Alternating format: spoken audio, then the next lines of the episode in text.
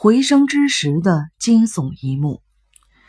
我稍稍的犹豫了一下，并非因为害怕，而是因为情况不明。可是，在下一个瞬间，我又听到了呼唤我的声音。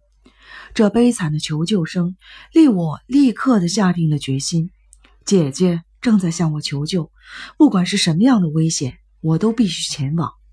我将手电筒装进兜子里，迅速的爬上了栈道。只要是走习惯了，也就不觉得这条栈道有多危险了。走到栈道中间的时候，我又听到了姐姐的叫声。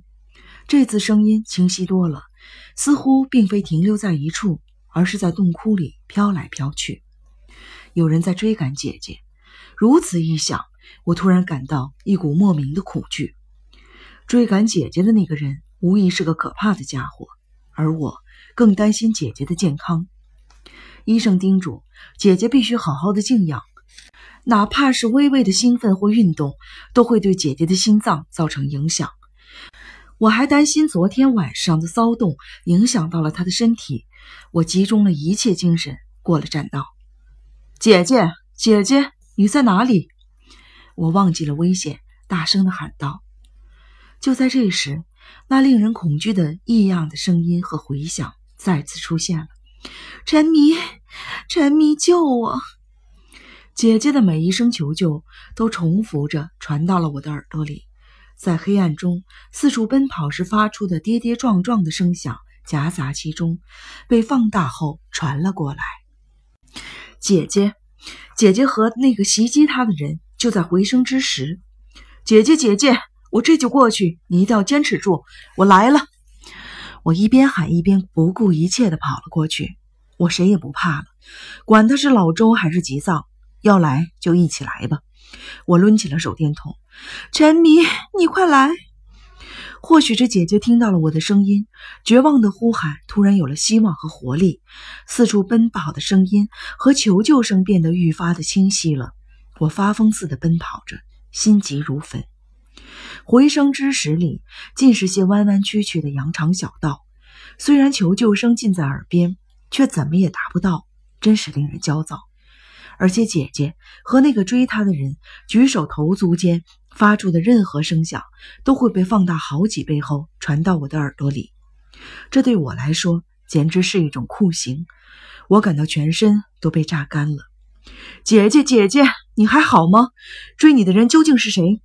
我一边跑一边喊着：“陈迷，你快来！我不知道他是谁，太黑了，我看不见他的样子。他不说话，我辨认不出来。可是，可可，这个人要杀我！陈陈迷！”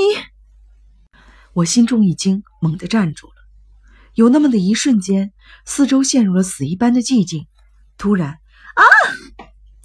我听到了一声惨叫，接着是踢土的声音。这些都只是一瞬间的事，不过我听到了“咚”的一声，像是有什么东西倒下了。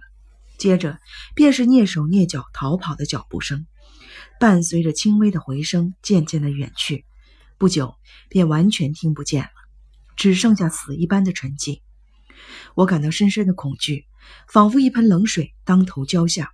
我浑身发软，一动也不能动，虽然很没有出息。可是我的牙齿还是咯咯的作响，膝盖也是直打哆嗦。但我很快回过神来，发足狂奔。没多久，我就发现了倒在黑暗中的姐姐的身影。姐姐，姐姐！我迫不及待地抱起了姐姐。就在这时，我不由得瞪大了眼睛。有一个异样的东西耸立在她的胸部，是钟乳石。她被那里垂挂的钟乳石碎片击中了前胸。姐姐，我大喊着。姐姐还没有完全断气，她睁开微微翻白的双眼，用浑浊的目光看着我，终于从喉咙里发出了细若柔丝的声音：“陈迷，没错，是我姐姐，你要坚持住啊！”我抱住了姐姐，她惨白的脸上浮现出一丝微笑：“不，已经不行了。比起伤口，关键是……”心脏不行了，姐姐痛苦地扭动着身体。不过无所谓了，我真高兴，因为死之前又见到了你。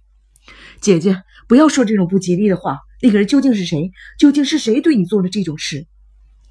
姐姐的脸上又浮现出淡淡的微笑，是那种谜一般的微笑。我不知道是谁，太黑了，我不知道。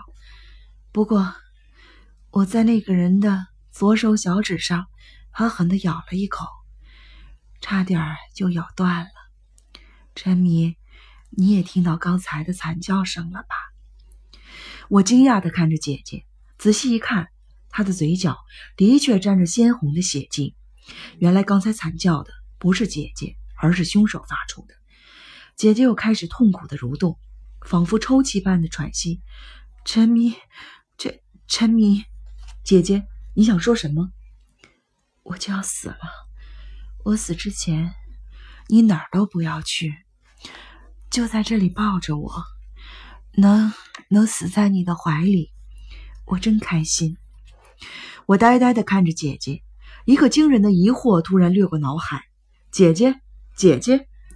然而姐姐似乎已经听不见我的话了，她像说梦话一样自顾自地说了起来：“陈迷呀，我就要死了，所以也不怕丢人了。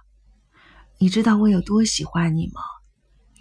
我是真的很喜欢。”很喜欢你，喜欢到可以为你去死，而且这种喜欢绝不是姐姐对弟弟的感觉。其实你原本就不是我的弟弟呀，可是，可是陈迷，你一直都只把我当姐姐看呢，这让我很伤心。姐姐果然知道。她果然知道我不是她的亲弟弟，而且还对我这个阴差阳错闯进来的弟弟芳心暗许。我心中涌起了无以言表的巨大的悲哀。不过，我知足了，能够死在你的怀里，我已经很满足了。陈迷啊，在我咽气之前，不要离开我。等我死了，你偶尔想起我。就当是可怜我了，姐姐喃喃地说道，最后急促的气喘起来。我已经听不清她在说什么了。她仍睁着一双失神的眼睛，不停地说着，她的脸庞如少女般清纯。就这样，姐姐在我的怀抱里死去了。我合上了姐姐的双眼，轻轻地将她横放在地上。这时我才注意到，她的左手拿着包裹和水桶。我打开包裹一看，里面装的是竹皮包的饭团，我顿时心酸不已，眼泪夺眶而出。姐姐是为了给我送便当，才遭遇了这场飞来的横祸。我抱着姐姐哭了一会儿，立刻又意识到现在不是伤心的时候，我必须尽快把这件事情告诉警察。我把姐姐诚心诚意做的便当挂在腰上，将水桶搭在肩上，拿起手电站了起来。然而，就在这时，一声充满憎恶的叫喊在黑暗中炸开了：“你这个混蛋！”与此同时，一个东西嗖的一下朝我的头顶打来，真是太险了！要是不小心被这个东西一击打个正着，我的脑袋一定会像石榴一样炸开。你这是干什么？我本能的蹲了下来，勉强躲开后大喊。与此同时，我用手电筒迅速地照了一下攻击者，顿时吓得浑身发麻。在手电筒灯光的映照下，浮现出一张脸，正是吉藏。第一击落了空，他吱吱地咬着牙，又用蝮蛇一般粗的手指重新握起了棍棒。看到他的眼睛时，我立刻明白了刚才点子说的话毫不夸张，他的目光中充满了杀气。从这张脸可以看出，对他讲道理已经没有什么用了。他一心的想要杀我。被手电筒从正面这么一照，吉藏有些睁不开眼了。不一会儿，他用一只手挡住光，用另一只手将棍棒举过头顶，猛挥了下来。吃我一棍！那声音充满了发自内心的憎恶。他像野兽一般跳了起来，又是一棍子砸了下来，又打偏了。我拼命蜷缩着身体，棍棒偏离了我的鬓角，狠狠地打在了岩石上。吉藏被反作用力震得跳了两三步，痛苦地喊了起来。棍棒从他的手上飞弹出去，飞出了四五米远。应该是打到岩石的瞬间，手被震麻了。他刚刚站直，我突然压低身子，猛地用头撞向了他的胸膛。哇！吉藏被这一突袭打个措手不及，捂着胸口坐在地上。我趁机拼命的狂奔。当时我一定是跑晕了头，中途突然回过神来。阿弥陀佛！我正在向鬼火之渊跑去。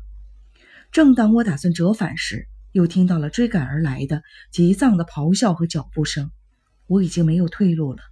就这样，我又被赶回了鬼火之渊的对岸。